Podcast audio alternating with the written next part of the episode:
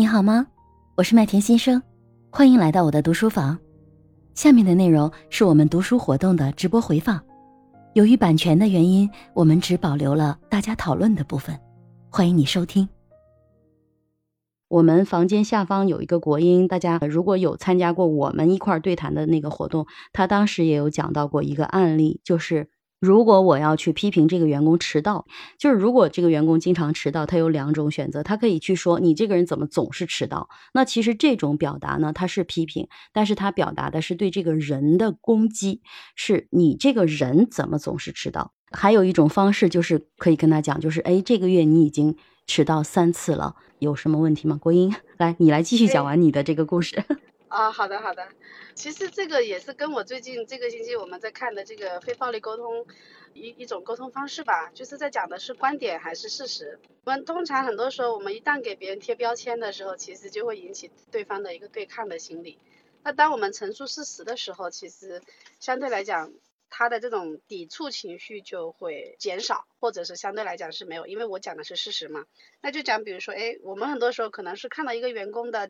比如说他上班老迟到，迟到五分钟，迟到十分钟，那可能带给我们的感受是感受到他工作没状态。但是如果我说，哎，我感受到你最近的工作状态不好，他会说我没有啊，我工作状态很好啊。但如果我们去陈述事实，说，哎，我发现你这个星期已经迟到过三次了，那其实这个时候他两个人就在就就这个事实去做一个讨论，那我觉得这种沟通它相对来讲是比较有效的。其实更多的时候，我们在沟通的时候，我们是要去讲事实，而不是说，也是就贴标签啊，讲你的感受，哦，这个时候其实可能对于两个人的沟通氛围，马上就会有一种很紧张的火药味就会上来。谢谢国英啊，刚刚给我们贡献了一下原版的这个这个版本啊，因为我们现在呢就是正在谈，刚才谈到了上雅这边也有谈到批评是第一要务嘛，所以我们就讲讲批评，或者是说讲讲工作的改进的沟通。我认为其实批评也可以说它就是一个工作改进的沟通。这本书呢，他还讲了这个莱文森，他对批评者提供了一种情绪方面的建议，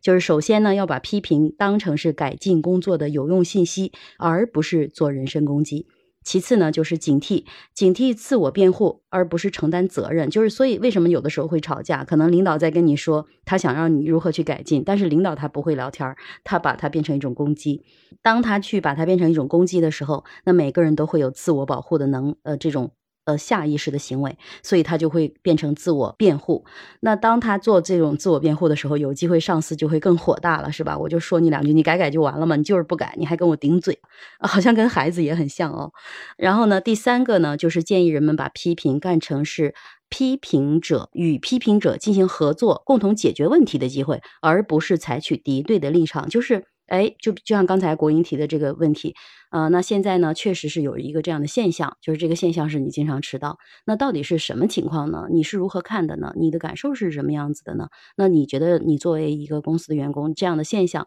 会有什么样的影响呢？呃，原因是什么呢？我们一块儿来研究研究，看看怎么样去调整。那有机会他可能会说别的话题。他可能会讲其他的，就是我在工作中也碰到过，有的员工就是九点钟上班，他天天九点零五、九点零三来，然后公司我们还有一个弹性化，九点零三之前每个月可以两次，不算迟到。然后他经常就是踩着那个点儿来，一到我们六点钟下班，六点钟零零一秒他就冲出座位，甚至从五点半的时候就开始照镜子，在化妆啊，在这个反正你一定知道他肯定是有局，就这种状态。然后给他的工作也是马马虎虎。那其实我的处理方法其实跟国英是差不多的，我会把他叫过来跟他聊，最近在忙什么呀？然后你自己对你工作怎么样啊？会先跟他聊一聊，然后聊着聊着，其实他可能就会聊到他自己对工作的看法。就是因为如果我们上来就批评他啊，你怎么天天怎么样？那人他也会说，我也没有违反公司制度啊。那你说我迟到早退，那大不了罚我钱呗，对吧？我没有，你也没有什么可以罚我。那这个事儿就变成把天儿聊死了。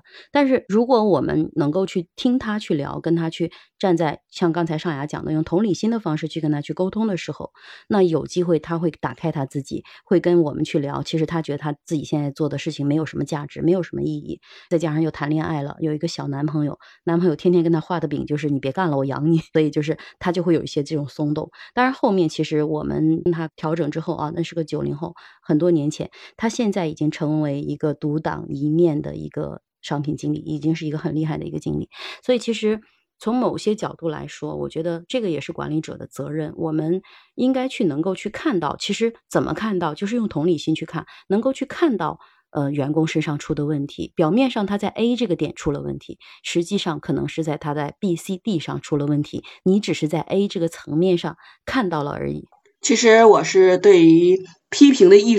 术非常的感兴趣，我觉得这个对于工作当中